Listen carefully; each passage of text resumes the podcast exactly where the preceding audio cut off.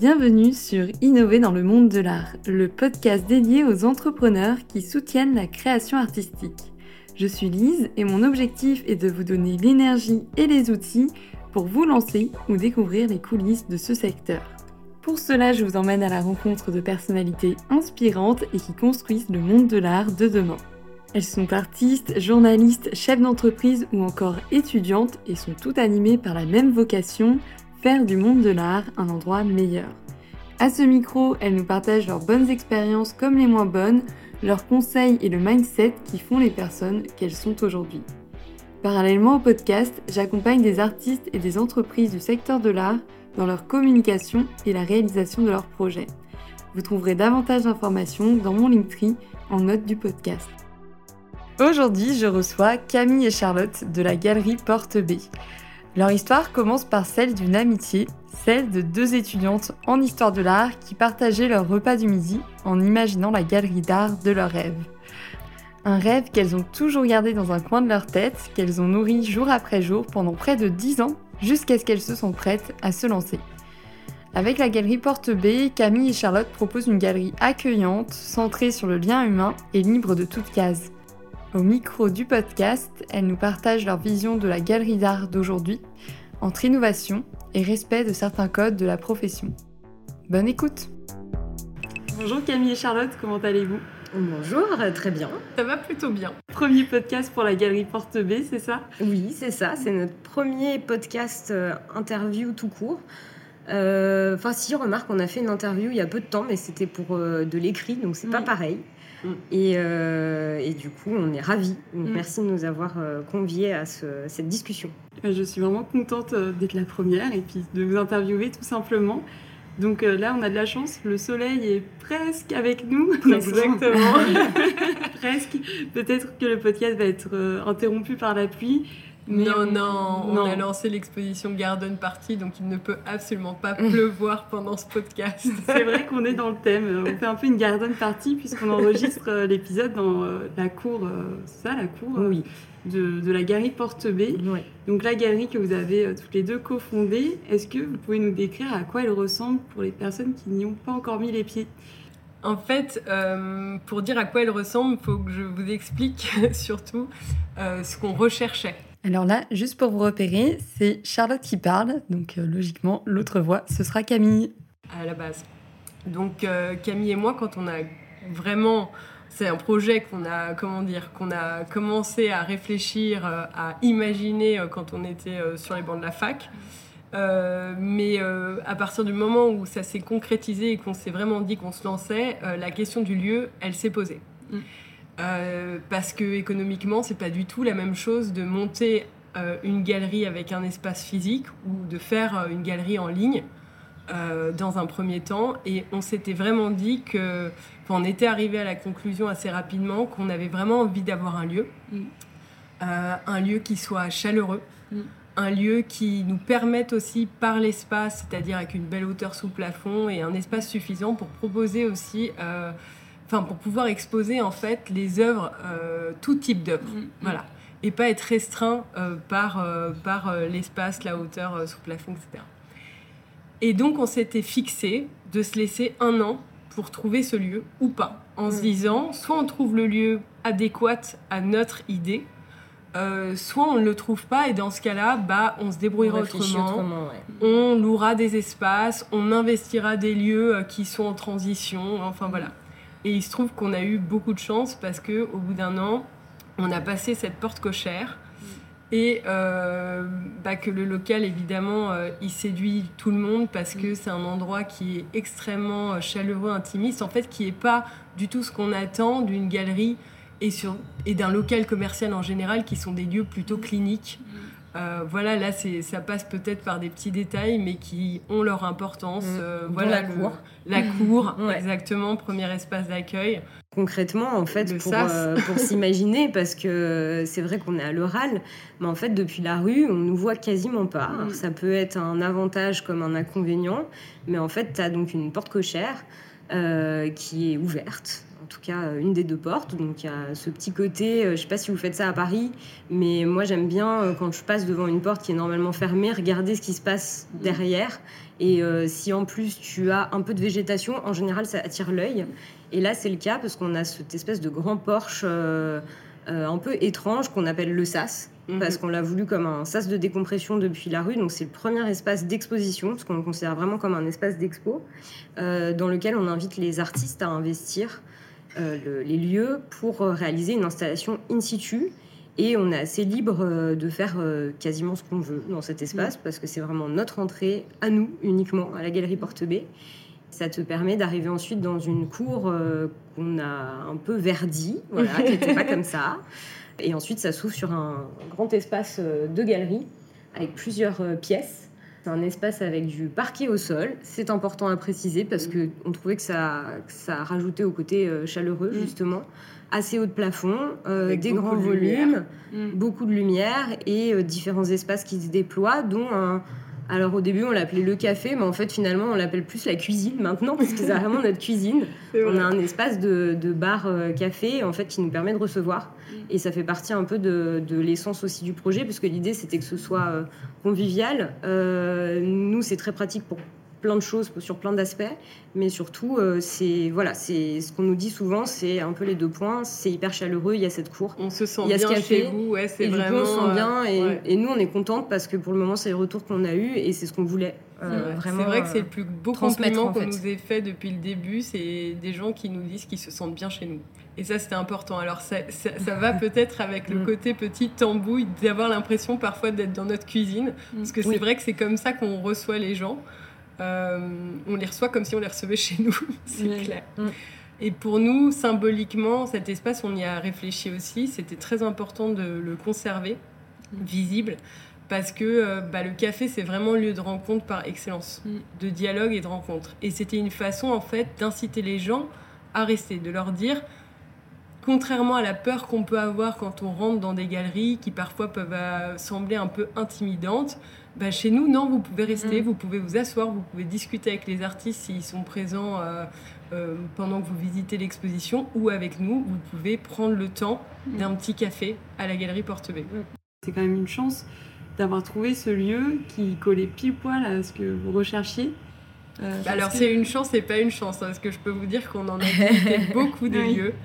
Et c'était franchement un challenge de trouver euh, le tout en un. Il se trouve mhm. qu'ici, en plus, on a eu la surprise de ce sas et de cette cour. Mhm. Parce qu'à la base, nous, ce qu'on s'était dit, c'est bon, on a peu de chances de trouver le lieu qu'on espère avec Pignon sur rue, soyons mhm. honnêtes.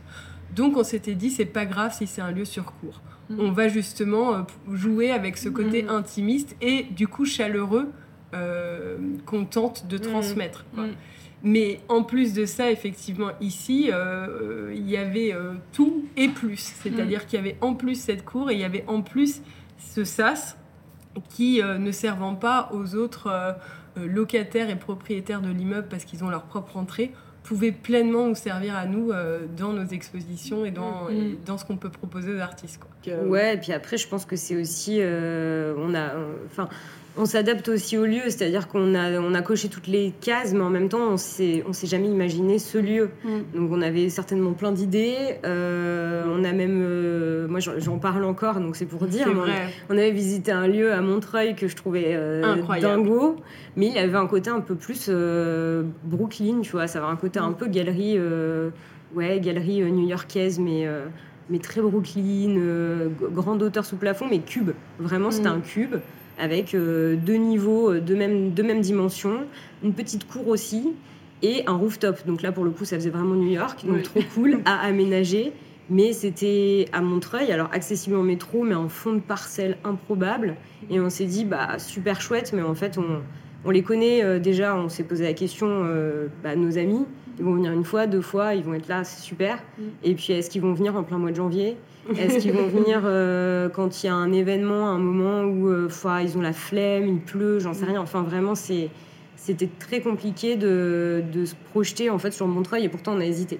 Après, quand on s'est recentré sur Paris, euh, évidemment, le Marais, c'était inabordable mm. comme Saint-Germain-des-Prés, mais au-delà du côté inabordable, mm. en termes de prix de location, c'était aussi qu'on s'était dit que c'était pas représentatif justement du concept, euh, voilà, de ce mm. qu'on voulait transmettre. Et on voulait être en léger décalage. Ça ne veut pas dire en rupture, mais en léger décalage euh, par, rapport, euh, par rapport à ce qui nous semble avoir été présenté mm. jusque-là. Il y a eu beaucoup d'initiatives ces dernières années qui, ont, qui ont pris forme. je pense notamment, on le cite souvent parce qu'on est là leur première fan et ils ne le savent pas, mais euh, par exemple Chapelle 14, mm. qui est un lieu qu'on adore, qui est un lieu euh, mm. mixte, qui est un lieu voilà, qui, qui, par le biais finalement de cette mixité, va attirer à l'art, va attirer euh, dans le milieu des galeries des gens qui peut-être n'auraient pas osé mm. passer le seuil s'il n'y avait pas eu justement ce côté disquaire, café, euh, atelier de... Ouais, beaucoup plus euh, global et transversal en fait qu'on adorait. C'est vrai qu'on les cite souvent mm. euh, en, off, du coup maintenant ils vont savoir. Mais on trouve ça, ouais, on, on, trouvait aussi leur concept super. Alors bien mm. sûr on on a fait notre euh, petit euh, comment dire benchmark euh, avant de se lancer. ça, c'est le côté entrepreneuriat dont on parlera peut-être après. mais, mais même au-delà de ça, c'était un lieu qu'on trouvait super et on, avait ressenti une bonne ambiance. Donc en fait, on s'est surtout dit, nous aussi, on veut une bonne ambiance. Bien sûr, on a notre identité. Eux, je les trouve méga culottés dans le bon sens du terme mm. parce qu'ils sont quand même allés se mettre à la chapelle, en effet. Mais ils ont un lieu super. Et. Et en fait, au bout d'un moment, je pense que voilà, il faut un peu euh, abattre euh, certaines barrières et se dire, ok, euh, enfin c'est faisable et tentons-le et, mm. voyons si ça prend ou pas. Et je pense que ça peut tout à fait prendre. Nous, on n'a pas pris du tout le même risque parce qu'on est dans le dixième entre coincé entre République, le canal Saint-Martin. et Château d'eau, donc c'est pas non plus. oui, comme on, dit en rigolant, à certains, pas, un certains collectionneurs chevronnés, nous ne sommes qu'à 10 minutes à pied du carreau du temple. Tout va bien. Mais c'est vrai qu'il y a ce truc souvent où voilà, il y a encore, il y a encore quelques euh, collectionneurs un peu, un peu, un peu rétro qui vont euh, se dire ah là là, non, moi je fais mon circuit à Saint-Germain-des-Prés ou dans le mm. Marais. mais ça va, ça va tendre à changer parce qu'en fait, concrètement, maintenant c'est tellement ouvert, il y a des lieux super mm. un peu partout, dans Paris et en dehors de Paris. À un moment donné, oui, je pense que les gens ils font l'effort. Ouais, c'est une bonne idée d'aborder les choses euh, comme ça pour vous et euh, pour euh, l'évolution un peu du milieu des galeries parisiens. Et vous, donc comment vous êtes rencontrés sur les bancs de la fac ou même avant? Oui, oui, tout à fait. pour la petite histoire, Camille est la première personne à qui j'ai parlé parce que je sortais de prépa. Euh, euh, et, bon, bah, en prépa, tout est bien réglé, bien cadré. Et je suis arrivée à la fac, du coup, pas en première année, et j'étais complètement perdue. Et du coup, Camille est la première personne à qui j'ai parlé en lui demandant simplement mon chemin et en rigolant avec elle, tellement je ne comprenais elle pas arrivait chevelée, euh, tu vois, genre, elle est où la salle d'inscription B312, tu vois, enfin, vraiment maison Et, et, et j'allais, j'allais m'inscrire au même endroit. Donc, du coup, je lui ai dit, bah, viens je te montre, je connais, j'ai déjà fait un an, euh, un an ici. Et c'était en fac euh, d'histoire de l'art à la Sorbonne. J'imagine. C'est là qu'on s'est rencontrés. Voilà, on a du coup, on a eu la chance parce euh, qu'on a mangé tous nos sandwichs sur les bancs du Luxembourg. Ouais, exactement. c'était pas trop. C'était plutôt cool parce que le, pas terrible, ouais, l'UFR d'histoire de l'art et, à, à Port-Royal, ce bâtiment incroyable en briques euh, mm. qui, est, qui est magnifique et qui, vraiment euh, mérite le détour. Enfin, je sais pas si tu peux rentrer, euh, ceci dit, dans le bâtiment pour le visiter quand t'as pas ta carte d'étudiant, mais, mais de l'extérieur, il est déjà très cool. Et du coup, on a fait nos petites, notre petit chemin mm. là-bas, en licence. moi, ensuite, je suis partie à l'école du Louvre en Master 1 et Master 2. un Master 1 de muséologie qui est le Master 1 général pour tout le monde à l'école mm. du Louvre. Et euh, la deuxième année, j'avais en fait, je suis rentrée avec cet objectif de faire euh, le master 2 marché de l'art, parce que je voulais vraiment, euh, voilà, bosser dans, dans, le milieu du marché de l'art. J'avais fait un stage en galerie chez une, une, amie. Charlotte a fait le même stage un an après moi, au même endroit. Et, et chez Colette Cola, dans le 11e, voilà. Donc ça, on lui fait aussi une petite pub, super galerie qui existe bien sûr toujours, qui a été un peu notre premier mentor dans le milieu. Mm. Euh, c'est vrai qu'elle avait beaucoup de conseils qu'on a bien enregistrés et exactement. on lui a dit merci après. Ouais, exactement. Et c'était, pour te dire, c'était il y a, je crois que c'était en 2011, donc euh, voilà, plus de 10 ans pour ma mhm. part.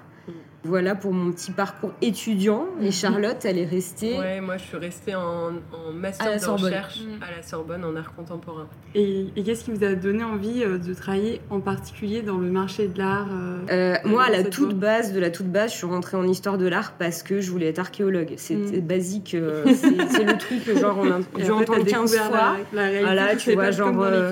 exactement. Indiana Jones, trop bien, je vais faire ça plus tard. Et en fait, il a c'est quand il dit euh, à un moment donné, dans, euh, je sais plus, c'est le 1, le 2 ou le 3, peu importe, euh, oui, archéologue, c'est un métier de rat de bibliothèque, vous êtes enfermé dans une bibliothèque, c'est assez vrai. Et en fait, ça me faisait un peu. hein, voilà, mm. je n'allais pas le dire. Mais du coup, je me suis dit, il faut que je trouve autre chose. Et aussi, c'est un c'est un... j'ai été assez pragmatique et je pense que pour Charlotte ou pour d'autres dans, dans, le milieu, ça a été le cas aussi. Euh, c'est difficile de trouver du boulot. Euh, mm. dans l'art de manière générale. Mm. Alors quand tu es en archéologie ou dans des domaines très spécifiques euh, mm. aussi. Et du coup, le deuxième truc qui me, qui me, qui me plaisait, c'était l'art contemporain et l'art en train de se faire. Donc je me suis dit, bah, en fait, c'est super parce qu'il y a un lieu qui existe, la galerie, où en fait tu bosses avec des, des artistes vivants et tu es, tu es avec des gens qui font l'art et qui feront peut-être, sûrement, l'histoire de l'art à un moment donné. Mm. Du coup, j'ai trouvé ça super et je me suis dit, ok, euh, on tente. Génial. Et donc sur les bancs de la fac, il y a une de vous mm. deux qui dit euh, tiens euh, plus tard si on faisait une galerie d'art. Enfin franchement je sais plus comment ça s'est fait mais très honnêtement c'est un peu ça. C'est je vais pas caricaturer qu'on était en train de manger notre sandwich en parlant de ça mais presque parce que parce que je pense qu'on était bah, jeunes et forcément qu'on a plein de rêves, comme voilà, jeune étudiante, qu'on avait plein de rêves à, à ce moment-là, qu'on n'a pas encore les épaules pour, donc c'est très léger, quoi. C'est mm. juste, euh, ah, si un jour on avait notre espace, euh, ouais, on pourrait faire ci, ça, ça, ce serait tellement cool. Et puis ça, on pourrait le changer, on pourrait proposer ce type voilà, d'événements, et, et on en parle vraiment de manière légère, sauf que, bah, Camille et moi, c'est vrai qu'on est restés amis et on, du coup, euh, on a fait euh, d'autres visites ensemble, d'ateliers d'artistes, d'expos, etc. Donc, on a continué de nourrir cette réflexion sur euh, bah, si un jour on avait notre lieu, comment il faudrait qu'il soit, comment est-ce que nous, on, changerait un petit peu l'approche par rapport, j'en sais rien, à la scénographie, l'exposition. comment est-ce qu'on expliquerait le enfin qu'est-ce qu'on mettrait en place pour mm. expliquer le processus des artistes mm. enfin tout un tas de choses mm. qui font qu'en fait, quand on s'est lancé, mm. on s'en est pas rendu compte tout de suite, mais on avait déjà avancé sur beaucoup de choses dans mm. tête depuis des années, en fait. Vous on avait déjà beaucoup d'idées. Bon, après, euh, faire un business plan, avoir l'idée et faire un business plan, c'est deux choses différentes. mais on avait déjà, en tout cas, beaucoup d'idées euh, sur, euh, sur le concept général. Et c'est marrant que tu parles du business plan, parce que c'est souvent une réflexion que j'ai c'est compliqué dans nos études euh, d'histoire de l'art d'être préparé euh, à, bah, cet aspect en fait euh, commercial. Il n'y bah, a rien. on est obligé d'avoir une des casquettes en autodidacte. Soit on vient du milieu plus commercial et on doit apprendre le domaine de l'art, ou l'inverse. pour vous, ça, comment vous avez vécu ça? Est-ce que ça a été facile, pas facile? Douloureux. pas facile. Non, non, c'est. Ouais, bah, il a fallu apprendre et puis il a fallu apprendre et poser des questions aussi à d'autres gens qu'on mm. connaissait, hein, qu'on avait dans notre entourage.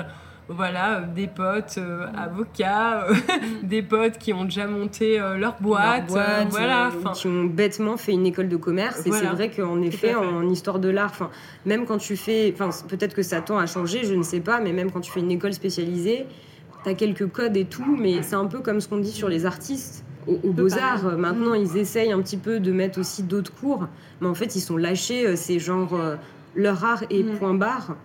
Et en fait, il y a tout le reste autour. Enfin, c'est tu mm. es un entrepreneur en puissance quand tu es artiste et on était lourdé quoi dans la nature. Donc je trouve ça fou. C'est un peu pareil quand tu fais l'histoire de l'art. C'est vrai que je le disais beaucoup pour les artistes, mais c'est au final c'est la même chose. Euh, toute personne qui veut reprendre euh, non, et puis alors, le secteur de l'art. On est exactement comme euh, les artistes. Enfin, je, ne sais plus à qui j'en parlais, mais voilà. enfin, Charlotte aussi. on a fait bac L. Mm. les maths, c'est pas notre truc du tout. Mm. Enfin, pour le caricaturer, mais du coup, il y a plein de trucs où clairement on s'était jamais penché dessus.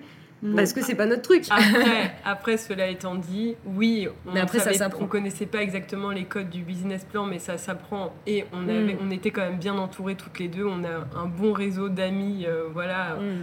Euh, et de familles, de gens qui pouvaient un petit peu nous expliquer quand vraiment on butait sur quelque chose.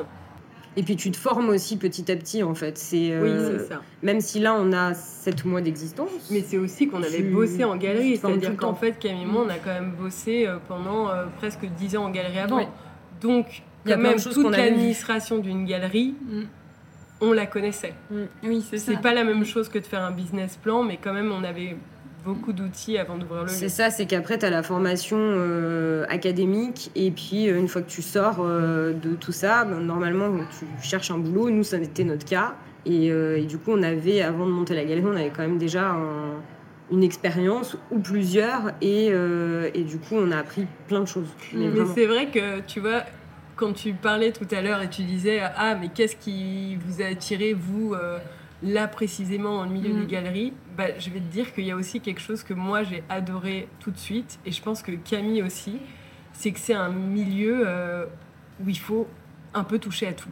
Tu apprends vraiment mm. plein de choses, parce qu'en fait, dans une galerie, tu as le côté intellectuel un petit peu quand même, enfin voilà, il faut écrire des textes sur mm. les artistes, il faut présenter des expositions, tout ça c'est des choses qui se réfléchissent.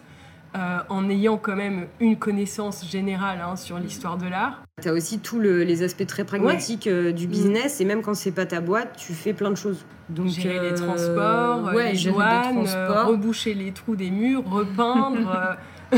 voilà, alors c'est pas comme ça partout, mais c'est vrai que de manière générale, les galeries, sont, c'est quand même des petits business. Mm. Donc euh, petit business égale petite équipe, euh, égale euh, polyvalence. Mm. Du coup, ça c'est, c'est très cool. Ça peut être éreintant, clairement, mais c'est cool parce que tu touches à tout. et nous, je pense que c'est ce qu'on a fait. Enfin, tu touches vraiment à tout. Alors, bien sûr, tu vas pas dans le dans le deep des, de, de, de, de, la finance et de la compta de la boîte, etc. Parce qu'en général, quand même, c'est un peu délégué à quelqu'un d'autre. Mais tu, tu, fais euh, de tout, de, de la régie, euh, de l'accueil, bien sûr, la création des expositions, donc finalement de la curation, euh, de, du lien avec l'artiste aussi, parce qu'en art contemporain, c'est quand même enfin, le cœur du métier, c'est aussi ce lien avec l'artiste. T'as un truc euh, tellement global que j'arrive même pas, le, je peux même pas te lister euh, à l'après-vert parce qu'on s'en sort plus de la fiche de poste. Mais tu vois, par exemple, quand tu vois souvent les fiches de poste, euh, même pour un stage en galerie d'art contemporain, c'est énorme. à moins d'aller dans une très grosse galerie comme Perrotin où tu as vraiment quelque chose de, mm. tac tac tac avec des postes et tout, et encore que ça les empêche pas de faire plein de choses. Bah, en général, dans une galerie où tu as deux, trois salariés, bah, c'est aussi, aussi que quand tu démarres, voilà, tu as un budget d'une entreprise qui démarre. Donc, a priori, le budget, il n'est pas fameux. Et donc, il faut se débrouiller avec ce budget-là pour pouvoir quand même presque faire pas mal de choses. Ouais. Euh, et donc, ça demande des connaissances que, évidemment, tu n'apprends pas à la fac. Tu mm. vois Par exemple, euh, bah, ici, on s'occupe de notre com toute seule, mm. mais ça passe aussi par le fait de faire nos propres cartons euh, d'invitation, de faire nos propres catalogues numériques, etc. Mm. Et pour ça, on utilise des logiciels comme InDesign et autres, qui sont en fait des logiciels de graphistes. Bon, ça, c'est des choses auxquelles on a dû se former parce que, clairement, on n'avait pas le budget pour, passer par quelqu'un. Voilà, donc on apprend beaucoup. Bon, ça, on avait déjà commencé avant dans nos, dans nos précédents. Oui, il n'y avait pas trop de euh, surprises. mais voilà, il y a plein de choses euh, annexes, effectivement, qu'il faut savoir en galerie d'art que tu n'apprends pas, euh, que tu n'apprends pas en histoire de l'art. Et par exemple, accrocher une œuvre sur un mur, connaître le type de mur, le type d'accroche, etc. Tu deviens un peu Bob le bricolo, en fait. C'est assez cool. bon, moi, j'étais déjà un peu Bob le bricolo, mais du coup, c'est sûr que là, voilà, fois mille. Mais, mais après, c'est sympa parce que c'est vrai que ça fait étrangement. Alors, c'est marrant, mais ça fait un peu des respirations. Oui. Euh, parce que tu fais des choses très différentes et en fait, euh, bah, je pense qu'au bout d'un moment, si je ne faisais euh, que, que de, la, de la com, d'une design, de l'Instagram, un truc comme ça, je craquerais littéralement. Mm. Si je ne faisais que euh, de l'accrochage, je craquerais littéralement. Mm. Mais comme on fait un peu tout. Mais c'est le rapport en fait satisfaction immédiate et satisfaction à long terme, mm. qui évidemment n'est pas la même satisfaction. Mais par exemple, je sais pas, euh, tu représentes un artiste et tu as réussi à lui décrocher euh, une foire, un prix, etc. Ça, ça t'a pris du temps. Parce qu'il a fallu faire son portfolio, penser à la candidature, réfléchir avec l'artiste, aux œuvres, aux installations, quoi qu'il allait présenter, etc. aller faire du réseau et tout ça. Donc ça, c'est un boulot à long terme. Et là, euh, vraiment, la satisfaction est énorme.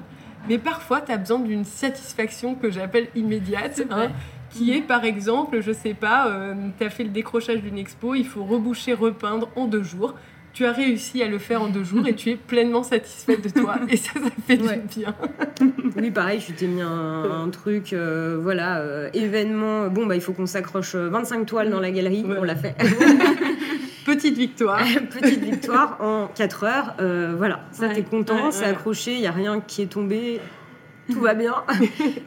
voilà, moi depuis le départ que j'ai commencé à travailler en galerie, en stage, ensuite boulot et maintenant avec notre propre lieu, c'est vrai que c'est ce que je trouvais toujours très euh, satisfaisant, c'est que bien sûr tout le monde leur dira, donc ça c'est la tarte à la crème, c'est un métier de passion, mm. mais en fait il y a tellement de petites choses comme ça euh, que c'est mm, ouais c'est grisant au quotidien, tu t'ennuies pas. Alors parfois tu craques un peu parce que beaucoup beaucoup de choses à gérer, mais mais en même temps, euh, t'es tellement plein. Enfin, moi j'ai l'impression, je pense que je dois bassiner mes potes de temps en temps mm. parce que tu as toujours 15 000 trucs à raconter. et tu peux, tu peux blablater pendant des heures sur tous les trucs que tu as fait.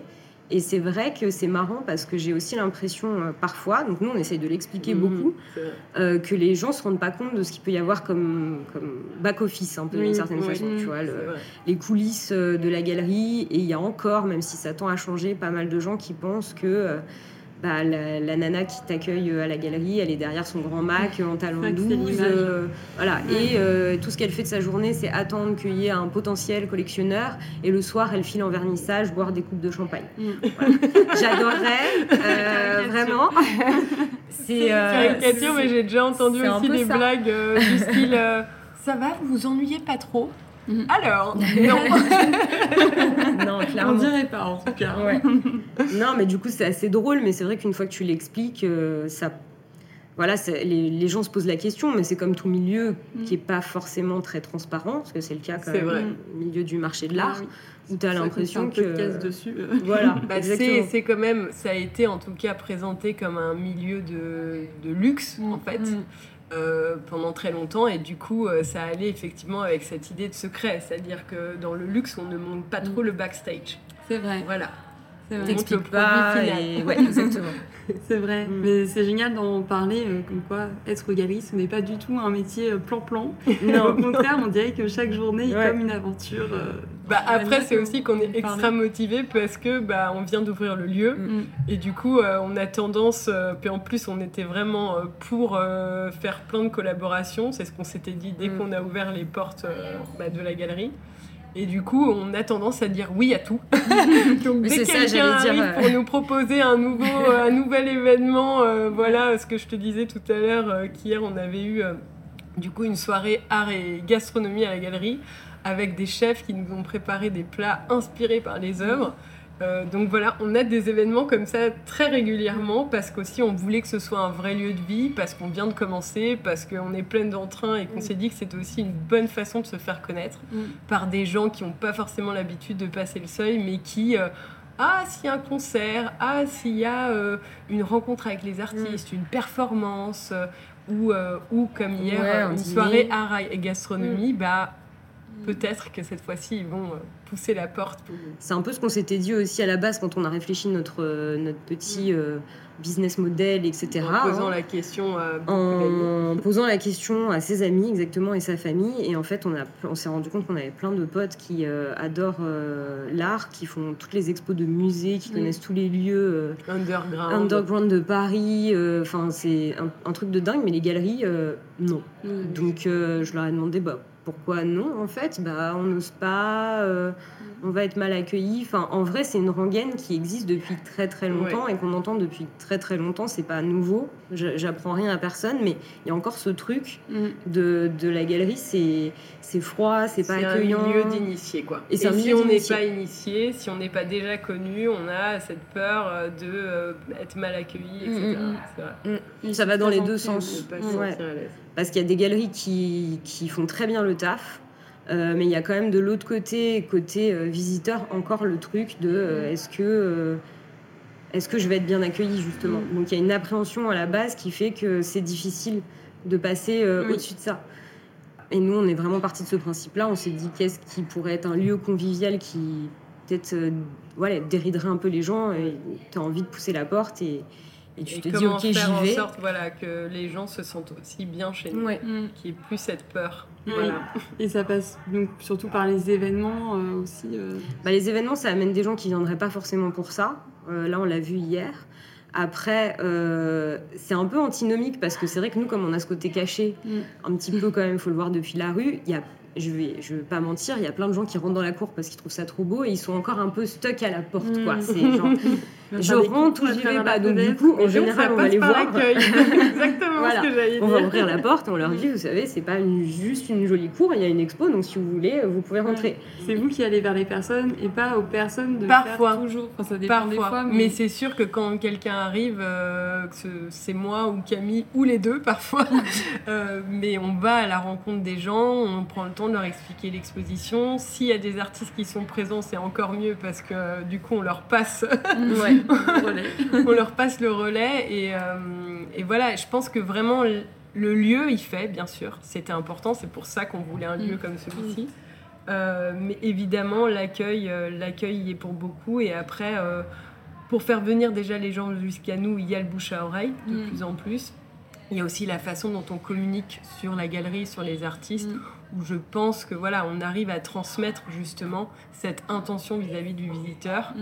euh, et de, de lui dire bah voilà, vous allez être, vous allez vous sentir bien chez Mm. nous, donc Ouais. euh, osez, osez passer le, le seuil de la porte. Ouais. Vous avez eu des primo-collectionneurs ou pas encore? Oui. Oui, c'est vrai. Ouais. Et on était. euh, ouais, on, bah, franchement, ça, euh, pareil. C'est. C'est un peu comme le, le compliment dont je te parlais tout à Mm. l'heure, euh, qui pour nous est un des plus beaux, des plus beaux, c'est de se sentir bien chez nous.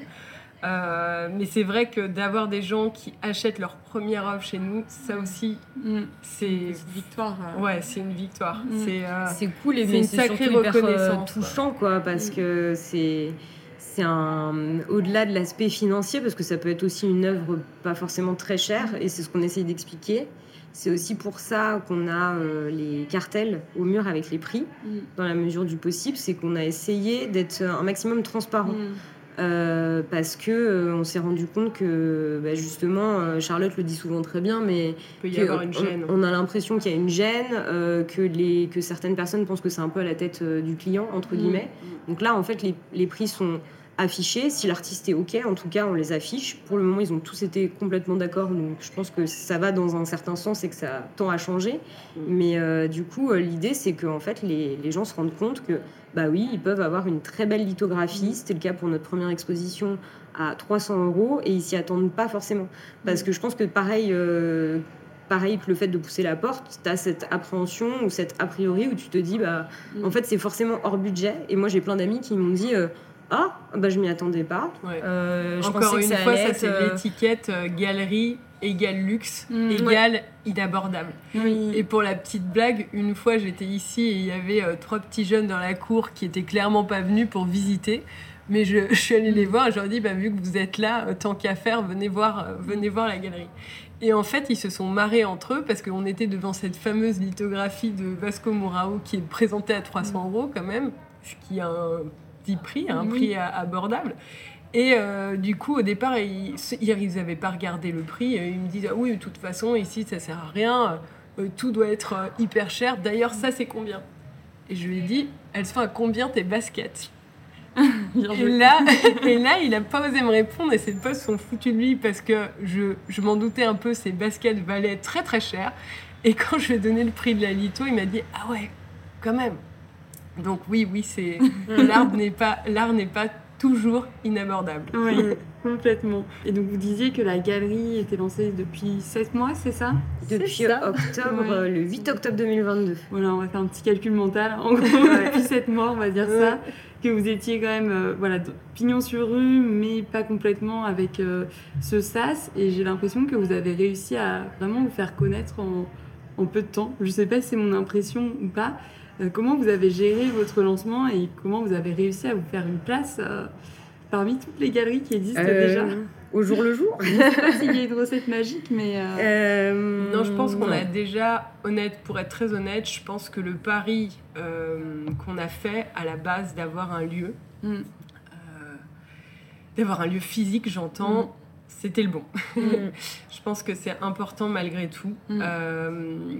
Euh, après, on peut tout à fait réussir autrement. Nous, on est aussi fan euh, d'une galerie qui n'a pas encore de lieu physique, mais qui, euh, qui, en, qui en investit pas mal, qui s'appelle Hatch. et elles font des super expos. C'est deux jeunes femmes comme nous. Enfin voilà, elles innovent et elles n'ont pas. Il n'y a, a, pas forcément besoin d'un lieu, mais je trouve que le lieu aide beaucoup. Euh, après, c'est aussi dû, euh, je pense, à notre concept qu'on a réussi à transmettre, mm-hmm. qu'on a réussi à faire, euh, à faire mm. valoir à travers notre communication, à travers nos expositions. Et, après, c'est aussi une question de rencontre. Et c'est vrai qu'on a eu, depuis le début, beaucoup de chance, mm. que ce soit avec les artistes ou avec des gens du milieu. Euh, voilà, on a, eu, euh, on a eu la chance, par exemple, d'accueillir euh, la relance d'un événement Femmes d'art à la galerie. Mm. Donc voilà, on était vraiment très heureuse d'accueillir cet événement.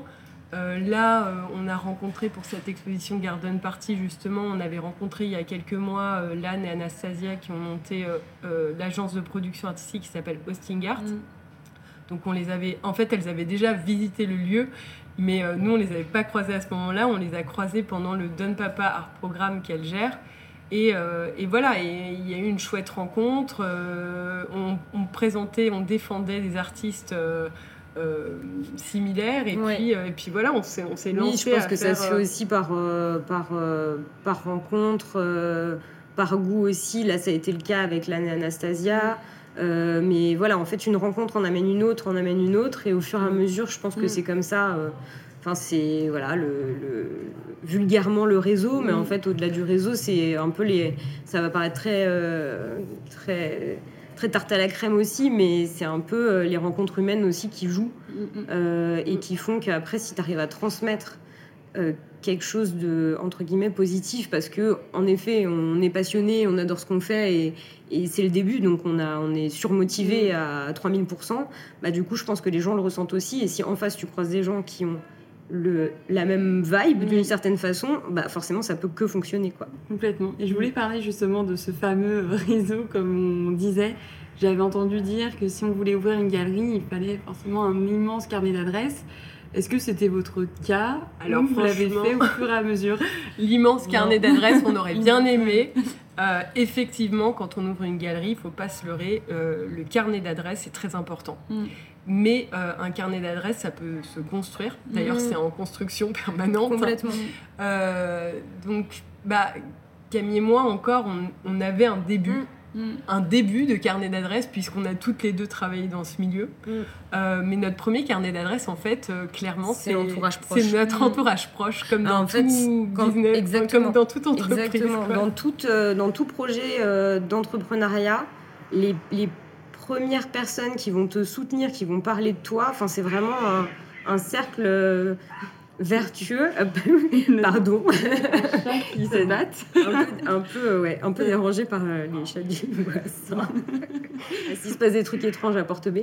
Euh, Qu'est-ce que je disais du coup? Ça nous a perturbé. les premières personnes, les premières personnes qui te soutiennent. C'est l'entourage, ouais, et tes amis et ta famille. Mm.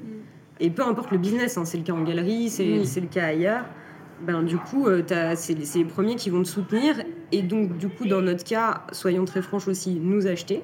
Mm. Moi, j'ai été très touchée parce que mes parents m'ont acheté une œuvre, euh, enfin, nous ont acheté une œuvre, pardon. Nous ont acheté une œuvre. so sorry. Euh, au premier vernissage. Mm. Et ils, enfin, ils aiment bien l'art, mes parents, ils ont plein de trucs au mur, mais ils n'avaient jamais acheté d'art contemporain mm. directement, à part des choses que je leur avais offert, mais sinon non. Pas de leur, voilà, de leur, de leur, pleine initiative. Donc euh, par exemple, ça c'est assez touchant. Et c'était un soutien, mais ils ont aussi acheté parce que ça leur plaisait, qu'on leur mm. avait expliqué. Et que du coup, il y avait eu un match qui s'était fait. Mm. Enfin, c'est ça, ces rencontres. Euh, on sert un peu d'intermédiaire, quoi. Cela étant dit, moi je trouve que si en fait, quand on parle du réseau, euh, pour le réseau des collectionneurs, oui, c'est tout à fait. Euh, ça peut se construire au fur et à mmh, mesure, etc. Et d'ailleurs, les collectionneurs que qu'on a pu fréquenter avant sont pas forcément des collectionneurs qui vont s'intéresser euh, à ce que nous on mmh. présente aujourd'hui. Mais par contre, il y a un autre réseau auquel on pense pas forcément à travers cette question, mmh. mais qui est très important. C'est justement que Camille, comme moi, on a travaillé dans ce milieu pendant presque dix ans. Donc en fait, on n'a pas que le réseau collectionneur. On a le réseau des autres gens qui bossent dans ce milieu. Mm. On a euh, par exemple un réseau qui nous a beaucoup servi depuis le début. C'est tout le réseau des autres assistants, assistantes, directeurs et directrices de galeries qu'on connaît depuis longtemps, euh, à qui on peut passer un coup de fil quand, euh, je sais pas, on a une problématique, question, euh, ouais. euh, je sais pas, au niveau du transport ou que sais-je encore. Effectivement, il y avait aussi tous les fournisseurs, Mm. euh, prestataires euh, des galeries pour qui on a travaillé avant, du coup qu'on connaît de longue date, etc., qui sont tous des gens qui, à leur façon, enfin pour la plupart d'entre eux, nous ont aussi soutenus en fait au début. Ouais. Il y a beaucoup de gens qui ont fait des gestes quand on venait euh, de commencer et qui le font toujours. Voilà, de faire un petit geste parfois financier, parfois autre, euh, pour nous soutenir dans le projet. Quoi. Et ça aussi, c'est très important Oui, dans le réseau. Clairement. Et après, le réseau, oui, c'est souvent en galerie, on se dit réseau, bah du coup, réseau de d'acheteurs, Oui, forcément. mais il n'y a pas que ça. Et il n'y a pas que ça. Oui. Et je pense que le Bah, reste est plus important. Il ne faut même. pas oublier qu'il y a aussi autre chose. Euh, L'accueil, c'est vrai, ça moi je rebondis là-dessus, c'est vraiment une des choses les plus importantes en galerie. Mm, mm. Parce qu'un collectionneur, il peut aimer un artiste, il peut aimer une œuvre, mais moi je pense que contrairement à ce qu'on a souvent entendu, euh, alors à moins que ce soit la pièce qui lui manque, le très grand collectionneur, j'en sais rien, de Dali, et qu'il lui manque une pièce et que cette pièce est chez vous, mais sinon en fait vu que c'est pas le public que nous on touche, Mm. euh, ces collectionneurs ils pourraient aller ailleurs. Mm. S'ils achètent chez nous, c'est aussi parce qu'ils nous font confiance. On achète à quelqu'un. Oui, c'est vrai. Et ça, c'est très important. Donc oui, l'accueil en galerie, c'est primordial. Et d'arriver à, à nouer comme ça une relation de confiance avec les gens, bah, c'est... Mm. euh, Oui, puis de voir que tu partages des valeurs aussi. Je pense que c'est un peu le cas aussi euh, dans ce que tu essaies de transmettre avec ton Mm. podcast. Euh, c'est euh, tout ce, ce, ce goût d'innovation Mm. dans le milieu de l'art, du marché, mais pas que. Euh, mais un peu, qu'est-ce qui. Voilà, qu'est-ce qu'on fait maintenant euh, avec les plus jeunes générations aussi pour un peu euh, twister le, le modèle qui Ouais. est là depuis, euh, depuis toujours et qui a besoin parfois d'être un peu, euh, entre guillemets, dépoussiéré, bousculé, voilà. Sans, sans non plus... euh, Enfin, l'idée, c'est pas de tout casser, mais, mais à un moment donné, voilà, soyons peut-être un peu plus... euh, euh, inclusif, un peu plus ouvert. Enfin, il y a tellement Mm. de choses à dire que c'est sans fin. Mais en fait, je pense que quand tu partages du coup des valeurs aussi et que les gens sentent que tes valeurs sont alignées avec les leurs, Oui. bah d'un seul coup, c'est beaucoup plus simple.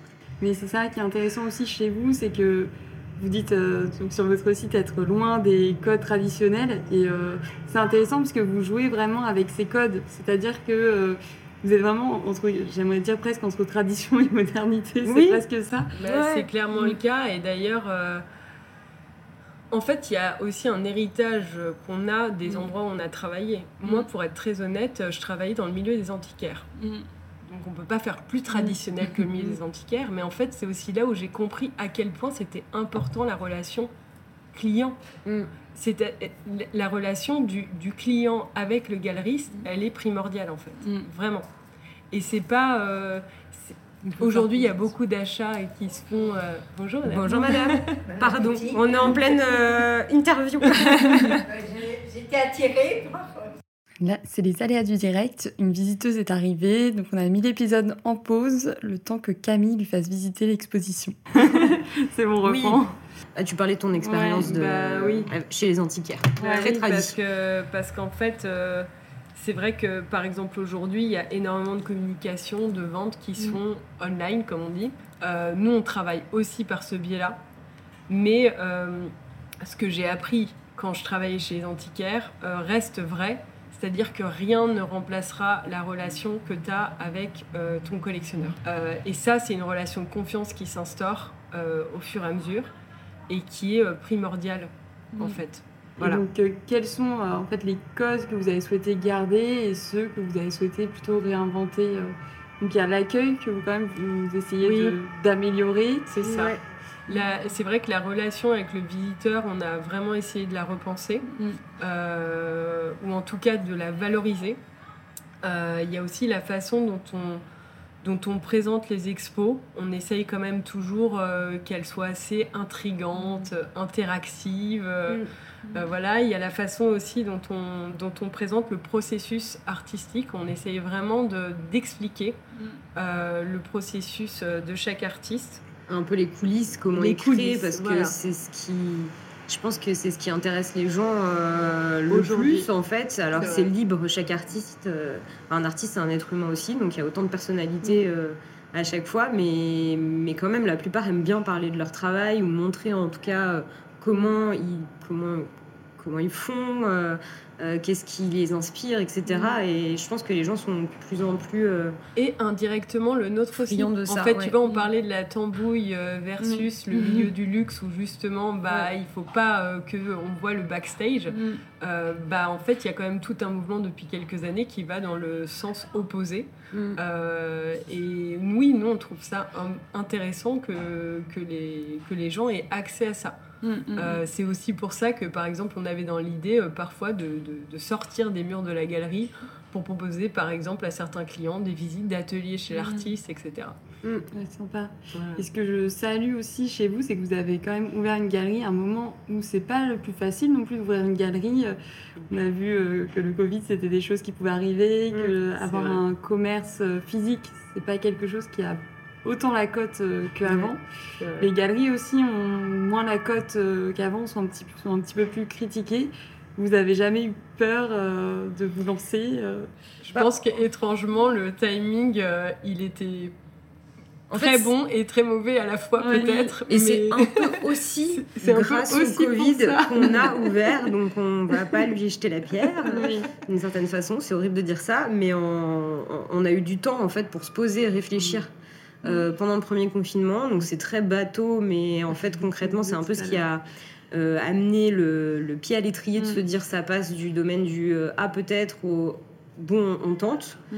et, et, aussi parce qu'on a eu du temps parce que dans, dans nos boulots respectifs avant on n'avait pas forcément le, le, temps de cerveau pour, mm. pour se dire ok je fais autre chose puis c'est toujours très confortable quand tu es dans un boulot le temps de te dire bon euh, j'y vais mm. euh, c'est un peu euh, c'est un peu compliqué là on, a eu le temps donc c'était bénéfique et on s'est bien sûr on va on va pas se mentir on, se pose toujours la question de savoir si ça si ça peut fonctionner, si le contexte, etc. mais pas tant. Ouais, mais en fait, c'est l'inverse de ce que tu disais, mm-hmm. c'est que je pense que c'est peut-être effectivement un milieu qui a pas trop la cote, mais c'est peut-être aussi pour ça qu'on voulait le défendre. Mm. Comme toute une génération qui a commencé à réfléchir à, la façon de le défendre en proposant mm. autre chose en fait. Euh, c'est ça qui est intéressant. Pour que ça change et que ça peut-être que ça attire aussi de nouvelles personnes. Et après, soyons clairs, effectivement, euh, tout n'est pas acheté loin de là. Le travail de galerie, c'est un, un très beau métier. Enfin, franchement, euh, accompagner les artistes, les soutenir, proposer leur proposer euh, des projets euh, artistiques, c'est génial. Et, euh, et c'est ce qu'on voulait faire mm. toutes les deux. Donc, donc en fait, quelque part, nous, on défend, on défend le métier qu'on a voulu faire en essayant juste d'y réfléchir et de proposer un petit peu voilà, des mm. choses innovantes. Vos canaux de vente, c'est surtout du physique ou peut-être aussi des Vous n'êtes pas encore? Non, ça fait pas. C'est un autre sujet.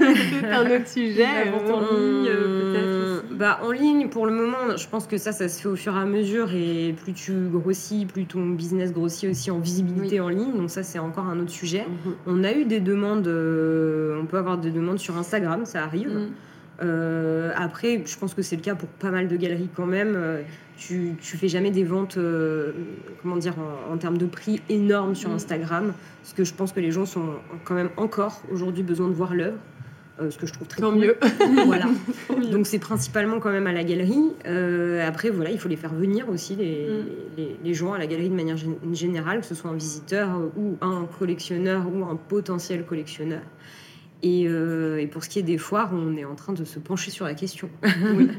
Mais là aussi, on a réfléchi, euh, tu vois, je veux dire, les foires, par exemple, c'est euh, traditionnel mm, dans le mm. monde des galeries. Mm. Voilà, tu es une galerie bien implantée, tu fais des foires. Et bien sûr, c'est intéressant pour nous et c'est pour ça qu'on va candidater à des foires aussi. Mais tu vois, on a commencé à réfléchir, et c'est ce que je te disais tout à l'heure sur le fait qu'on était déjà partante pour des collaborations dès la base. C'est de ce projet, c'est que finalement, bah, il y a plein d'autres moyens de se faire connaître du public. Mm. Et ça peut passer par des parcours de quartier, ça peut mm. passer par des collaborations avec d'autres entreprises qui sont différentes de la tienne mm. et qui donc ont une approche différente de la tienne. Et nous, dans tous les cas, on avait cette idée de, de, de déplacer un petit peu hors les murs, on va dire, euh, les artistes. Euh, les artistes qu'on veut défendre, aussi pour que ça reste intéressant pour nous comme pour eux. Euh, mais effectivement, oui, les foires, euh, les foires ça reste quelque chose d'important. C'est ça. Et En fait, il y a eu justement, le Covid a mis un peu un temps d'arrêt à tout ça et tout le monde s'est dit, bah, peut-être qu'il faut repenser le modèle global. Et, mm. Et franchement, pour avoir bossé en galerie longtemps, tu es quand même vachement tenu par ce système de foire mm. et qui, en vrai, les gens se rendent pas compte, mais qui est extrêmement cher pour euh, des jeunes galeries. Enfin, mm, un, en fait, c'est un vrai risque euh, financier. Donc il faut, le, faut bien le choisir. Euh, faut le jauger et ça c'est compliqué aussi quand tu débutes parce que enfin, en vrai tu as trop envie de le faire mais après bon bah il y a la réalité des choses qui est que ça coûte de l'argent. Et que tu n'as pas encore une très bonne visibilité on va dire sur, euh, sur ta trésorerie. Donc c'est un pari. Mmh, les foires c'est un sacré et puis après bien sûr tu as, as, un peu des feelings où tu te dis bah voilà moi j'aime cet artiste je vais le défendre mais il euh, faut que ça colle aussi euh, à la foire. Tu peux pas savoir exactement, même si la foire est très connue, si tu vas avoir suffisamment de visibilité pour vendre. Mm. Et donc il y a aussi un peu, euh, bon bah c'est un, un, test quoi. C'est si tu y vas et puis on, verra ce qui se passe, même si tu mesures pas mal de choses avant. Mais ça reste des lieux importants simplement parce que, comme on le disait, il y a tellement de choses aujourd'hui qui mm. sont proposées dans ce milieu-là que c'est vrai que les foires, ça permet toujours euh, à des collectionneurs de faire entre guillemets le tour des galeries sans avoir à se déplacer euh, dans 15 euh, quartiers différents, surtout 15 villes, 15 pays différents. Mais, mais oui, les foires, c'est revenu, parce que tout le monde disait, ah bah il y en a plein qui vont disparaître, peut-être que le modèle va changer. et en fait, maintenant qu'on est un peu quand même sorti de, de toute cette période mm. Covid, ça revient euh, à foison, il y en a toujours autant, il y en a de nouvelles qui se créent, etc. Mm. Donc euh, je pense que ça restera un truc, il faut, faut l'inclure, mais il faut pas miser entièrement là-dessus. Et nous, c'est pour ça qu'on trouve ça important aussi. On, on, est, on est vraiment tout piou-piou, mais, mm. euh, mais de faire d'autres projets, que ce soit pas uniquement le truc dans les murs de la galerie et les foires. et cette espèce de dualité mm. très classique, en fait c'est cool de faire aussi d'autres projets. Et... même en foire, bon, on essaye quand même, euh, là, dans l'esprit, euh, quand on candidate, on essaye aussi de réfléchir à des projets, euh, voilà, un petit peu particuliers, mmh. Mmh. et pas simplement à, un accrochage, voilà. Oui, c'est ça. pareil, être dans les codes tout en innovant, ouais. C'est ça. Et pas casser les codes à tout prix non plus.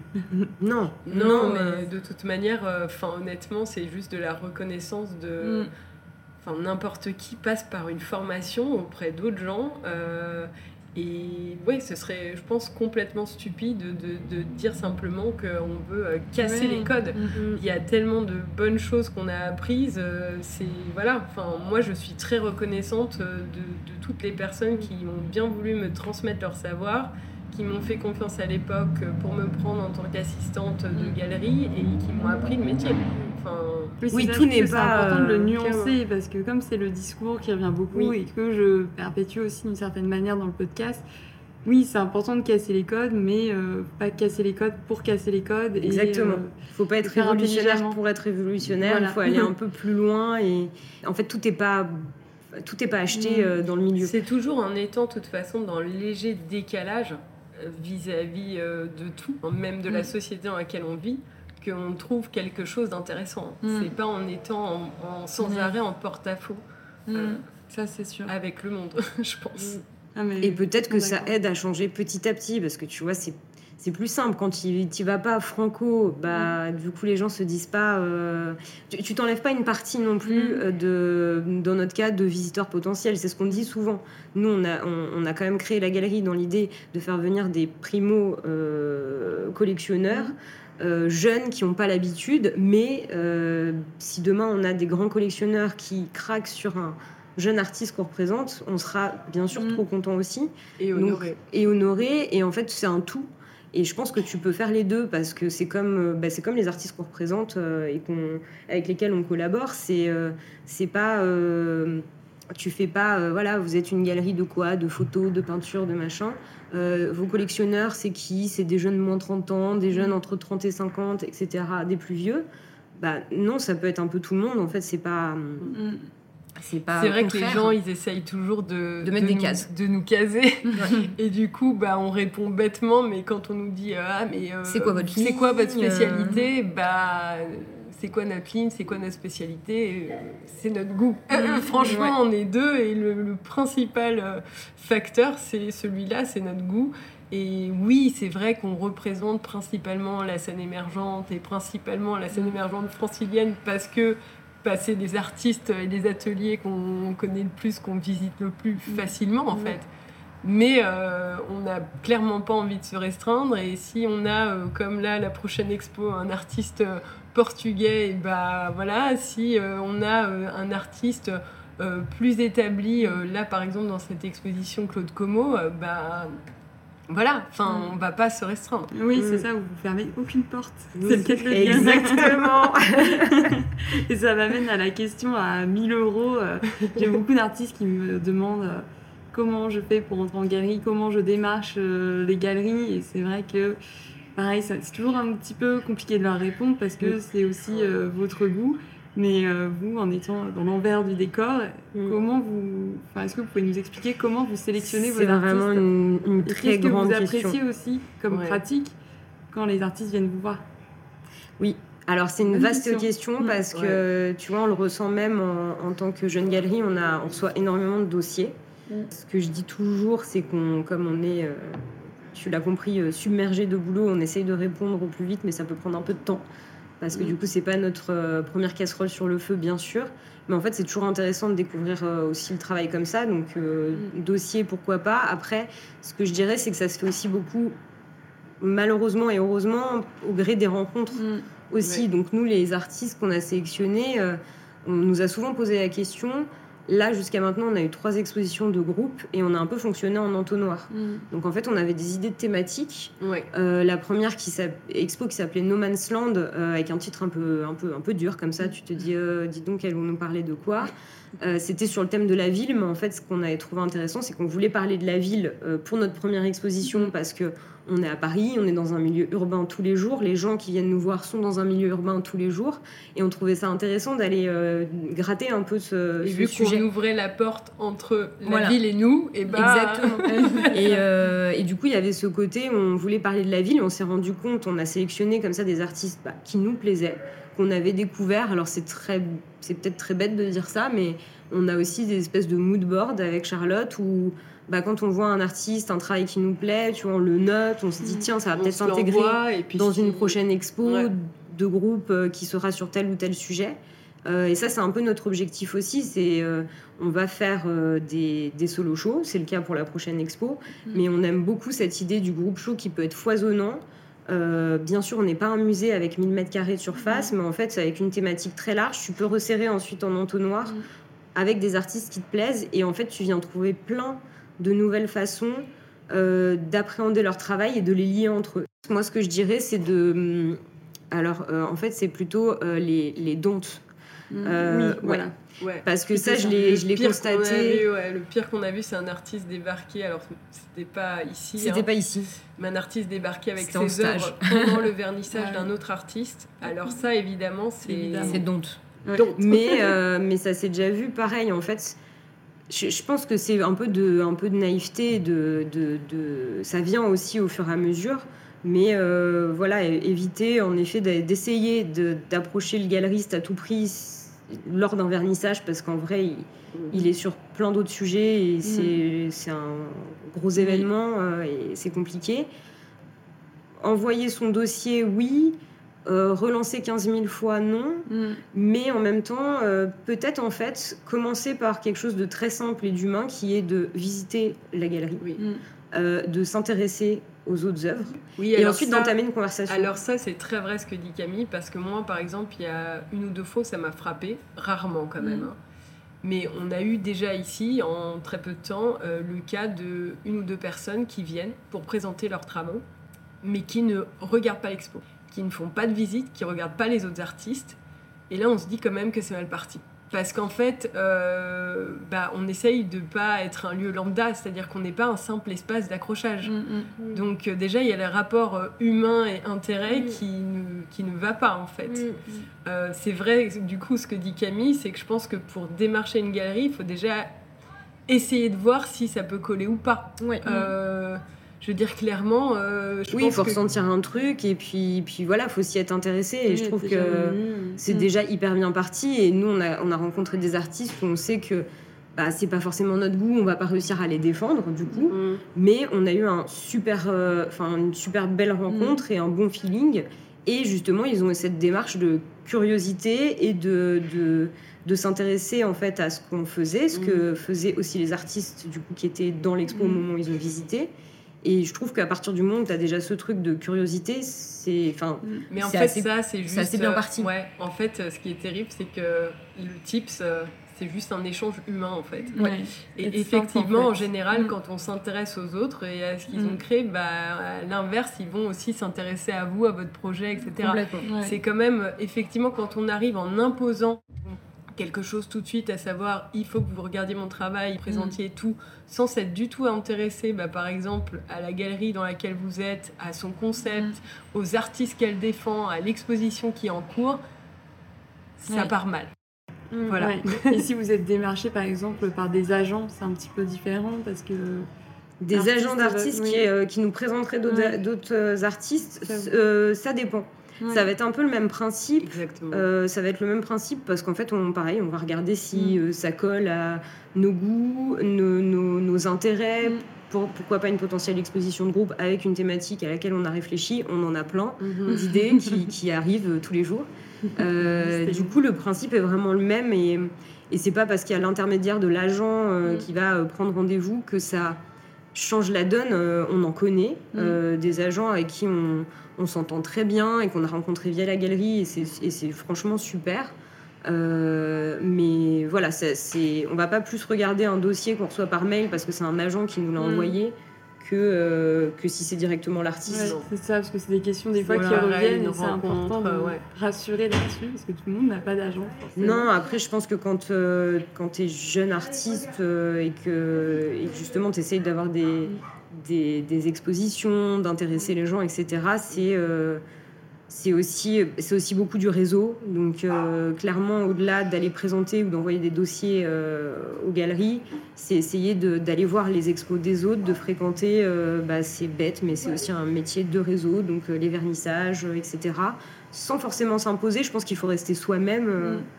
et, et que ça vient petit à petit. Puis après, c'est le boulot artistique aussi, la manière dont on le présente. Et si, par exemple, on est très mauvais ou qu'on n'aime pas Mm. ça, de parler de son travail, parce que ça Mm. arrive, et qu'on se dit, tiens, ce serait bien de prendre un agent, bah, pourquoi Mm. pas Ce ne sont pas les idées qui manquent, mais euh, le timing nous rattrape. Donc les questions signature, donc le principe. Je commence par une question assez vaste et deep, euh, et après on termine par des questions un peu plus légères. Ouais. Donc la première, selon vous, de quoi le monde de l'art a-t-il besoin? Oh là Très là, vaste. hein. La là. question, euh, Waouh. euh, la question super vaste. Euh, moi, je dirais, euh, pareil, ça va paraître hyper, euh, hyper cucu, mais de bienveillance Mm. dans un premier temps. Euh, c'est très bête, mais en fait, on a parlé quand même pas mal de rapports humains, etc. Mm. Euh, c'est un peu de, fin, de bienveillance et je le compléterai avec un peu de. On va dire d'être un peu plus décomplexé, Mm. justement. Ouais. Euh, plus décomplexé, plus parce qu'en fait ça amène la bienveillance et euh, le fait d'être plus décomplexé dans le milieu, que ce soit ses acteurs, la manière de présenter les choses, etc., les lieux, euh, ça amène, je pense, plus d'échanges et du coup une plus grande ouverture. Mm. Donc la finalité étant voilà cette, cette, cette, cette idée de plus grande ouverture justement et qu'il y ait plus ce, ce milieu qui peut paraître de l'extérieur comme très fermé, Mm. très froid, très élitiste, euh, alors que c'est. Enfin, moi j'ai vraiment plein d'amis qui ne poussaient pas la porte des galeries et qui adorent venir maintenant et qui Mm. ouvrent pas une expo et qui viennent même faire des performances. ouais. Euh, et, euh, et qui adorent et c'est super je trouve parce qu'on a un lieu en fait ce qui est très intéressant dans une galerie c'est qu'on est un lieu de commerce certes Mm. on reste une, une boutique c'est un local commercial etc mais comme on travaille notamment dans l'art contemporain euh, on monte des expositions et donc du coup ça a aussi cet aspect c'est un lieu d'exposition et c'est un lieu d'échange Mm. de base Euh, du coup c'est très cool parce que bien sûr nous c'est notre finalité aussi c'est de vendre et défendre les artistes euh, et qu'ils puissent bah, à la fin voilà être de plus en plus connus voir leur cote augmenter et tout simplement payer les factures en Mm. fin de mois mais en fait ce qui est aussi cool c'est d'avoir des visiteurs qui qui sont ravis euh, de faire une très belle expo aussi. Exactement ce que je vais rebondir, c'est que parfois on- il y a une confusion en fait. Euh, Il y, a- il y a une confusion entre l'idée de l'ouverture et l'idée de désacraliser peut-être Mm, l'art. Mm. Euh, c'est deux choses qui n'ont rien à voir. Et en fait, euh, en étant plus ouvert, mais même à des gens, on l'a vu, hein, je dire, ici il y a plein. alors, pour Mm. cette expo en particulier, on a eu plein de gens qui sont passés par TikTok. Donc des jeunes, des jeunes qui, euh, qui n'ont jamais euh, acheté euh, clairement d'œuvres d'art, mais qui Mm. s'intéressent à ça, qui ont quand même eu euh, pas froid aux yeux, puisqu'ils ont passé le seuil de la galerie. sans souci. Mm. Et ça Sans c'est ouais. D'ailleurs, c'était assez étonnant. Ouais. Mm. Et très Et- cool. Et en fait, euh, bon, c'est vrai que le milieu des galeries, en voulant jouer le côté super luxe, etc., va essayer parfois, enfin, va être assez fermé à l'idée Mm. d'avoir ce type de public Mm. qui sont censés être le public pour euh, finalement bah, les musées, euh, les institutions, euh, parce, que, euh, pa- parce que là, on est là pour vendre. Mm. C'était quand même l'idée. Hein. Mais en fait, faut pas perdre de vue que euh, tout est du bouche-oreille. Nous qui débutons euh, là-dedans, euh, ben en fait, les gens vont en amener d'autres, vont en amener d'autres, vont en amener d'autres. Et puis peut-être que sur 100 personnes qui visitent la galerie, eh ben, il y aura un ou Ouais. une ou deux personnes qui aura et les moyens et l'envie de nous acheter Mm. quelque chose. Bah, c'est super. Oui, en C'est fait, co- c'est comme ça qu'on se, qu'on se crée notre réseau, en fait. Mm. Et puis à vouloir être trop élitiste, c'est ça, on se coupe Exactement. des opportunités parce que Complètement. ce jeune qui vous a découvert par TikTok, peut-être que là il n'a pas le budget parce qu'il est au lycée, peut-être, Mm. Mais on ne peut-être sait pas s'il deviendra dans 5 ou 10 ans. Complètement. Peut-être qu'il a des parents euh, qu'il a envie d'emmener euh, ici, donc euh, c'est super important de ne pas avoir d'a priori comme ça. Mais ce qui est drôle, c'est que c'est un milieu qui le sait parce que on le sait. Moi, Mm. c'est une des premières choses qu'on m'a apprises euh, quand je suis arrivée dans ce milieu-là. Ne jamais juger à la tête du client. Mm. Et Ouais, il- l'habit ne fait pas le moine. Ah, parfois, je vous Mm. assure, hein, c'est vrai, hein, avec Mm. Camille, euh, on l'a vu, euh, vous pouvez avoir des gens qui ressemblent à rien du tout, qui vont arriver fagotés comme pas possible, les cheveux sales, enfin la totale, quoi. Et euh, qui sont euh, les plus grands collectionneurs euh, de, je sais pas, estampes japonaises ou. voilà, oui, on peut jamais savoir qui on a en face, donc je pense qu'il faut partir un peu, un peu comme une page blanche, quoi. Bon, bah voyons, et, et- et de toute façon, c'est c'est toujours bénéfique de raisonner comme ça, quel que soit le milieu. Donc Ouais. pourquoi Et pas dans les parfois, il y a des collectionneurs très, très jeunes. Ça arrive. Ça arrive, hein, mais c'est ça, c'est bah, toute l'image aussi qu'on se fait du collectionneur. On parlait de la caricature euh, du galeriste, de la galeriste. Il y a aussi la caricature du collectionneur. Tout à fait. Oui, et puis souvent, on a la caricature du collectionneur qui, en plus, est un homme euh, d'une Mm. cinquantaine d'années, euh, CSP, ou euh, grand dirigeant, ou peu importe. Et euh, nous, on a déjà on a une euh, clientèle, beaucoup de femmes.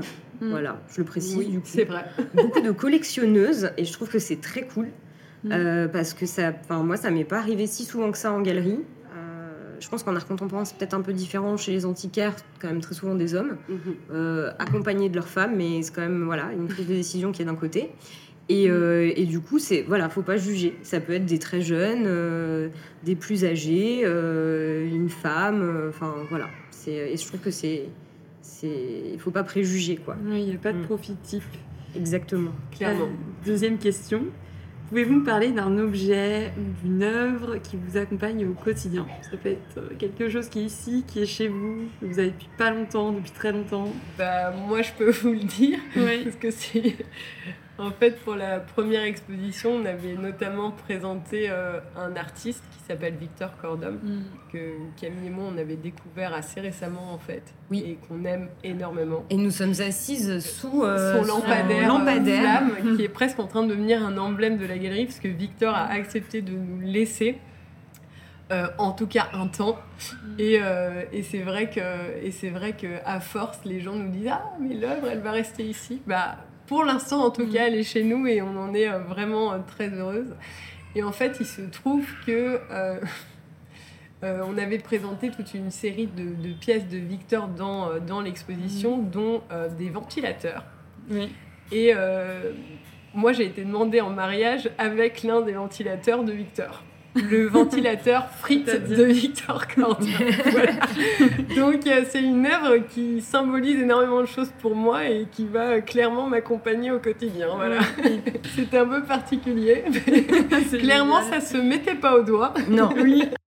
Et toi, tu as un petit gris-gris plein de choses, mais du coup, je veux aussi parler d'une d'une œuvre. Euh, c'est dur de choisir, mais en fait, j'ai, enfin, pour moi, c'est une œuvre que j'ai depuis un moment et qui a été non pas ma première euh, œuvre euh, chez moi, mais mon premier, on va dire, gros achat. Euh, et vrai, voilà, œuvre unique euh, que je chéris beaucoup et qui est sur ma cheminée et donc qui m'accompagne pour le coup tous les jours.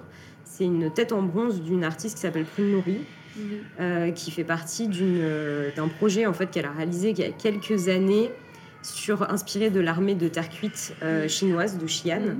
Et en fait, elle avait créé une armée de terre cuite de petites filles. Euh, je sais pas si tu connais le projet, mais Non, j'ai pas vu, mais je regarderai du coup. très très beau. Et en fait, elle a rencontré huit petites orphelines qui avaient entre, je crois, 6 et 12 ans.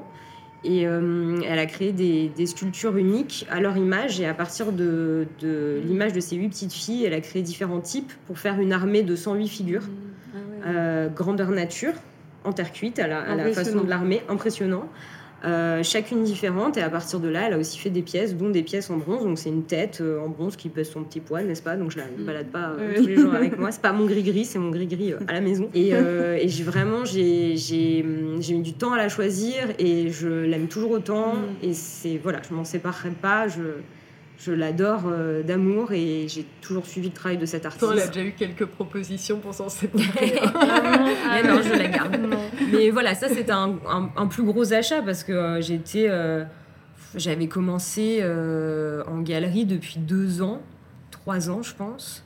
Donc euh, voilà, j'avais un petit salaire, euh, je, je me, suis, me suis vraiment dit je- j'y vais, c'est mon achat. Mais en fait, tout ça pour dire aussi que sur mon mur, j'avais des lithographies Mm. qui m'avaient coûté euh, bah, allez, 200 balles, 300 Mm. balles, euh, mais que je chéris aussi tout autant. Et en fait, ça se crée petit à petit. Mm. Et c'est drôle parce que j'ai souvent vu aussi des collectionneurs comme ça qui collectionnent d'abord de la litho, de la gravure, euh, parce que c'est moins cher, Mm. que c'est de l'édition, et qui petit à petit euh, vont vers des pièces plus grosses. Mm. Et je pense que ça commence comme ça. Et en fait, c'est pas parce que je travaille dans le milieu depuis longtemps que c'est pas mon cas. J'ai commencé comme ça aussi, petit Oui. à petit. Mais du coup, cette pièce est importante.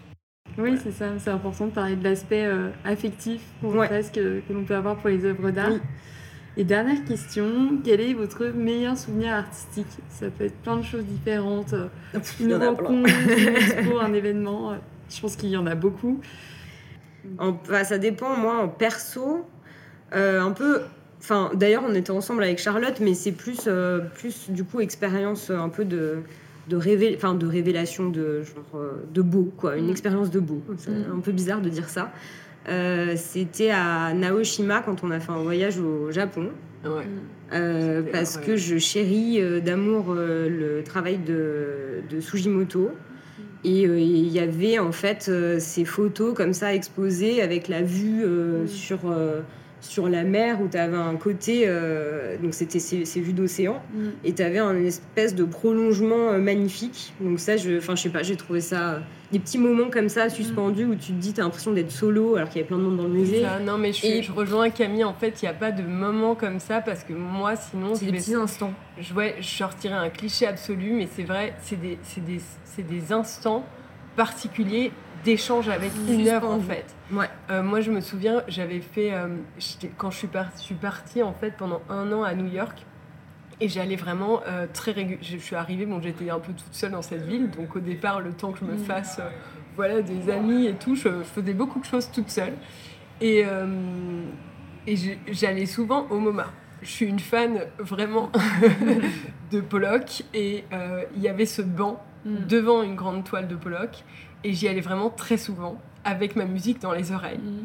Et j'étais toute seule, à, voilà, presque dans un état méditatif. Je sais que ça fait cliché, mais en fait, je pense que c'est ce qui se passe très souvent quand mm. on visite une expo, un atelier ou quelque... Parfois, pas tout le temps, mm. euh, mais parfois il se passe quelque chose avec une œuvre et on ne peut pas expliquer pourquoi, mais je pense que là aussi c'est une question de timing. Peut-être que ça n'aurait pas fait ça à un autre moment de sa vie, mais parfois il y a quelque chose qui se passe qui est très fort et qu'on n'arrive pas à expliquer et je pense qu'il faut simplement le vivre et et voilà. Ouais, c'est ça, c'est peut-être moins finalement du côté événementiel, dit des mondanités, euh, c'est vraiment des bah, instants purs de. Ouais, mais après il y en a une, une mm. mondanité d'une mm. certaine façon, mais je pense que c'est du coup le, le feeling n'est pas le même, mais une mm. expérience, enfin moi perso qui restera gravée, ça va être l'inauguration de la galerie.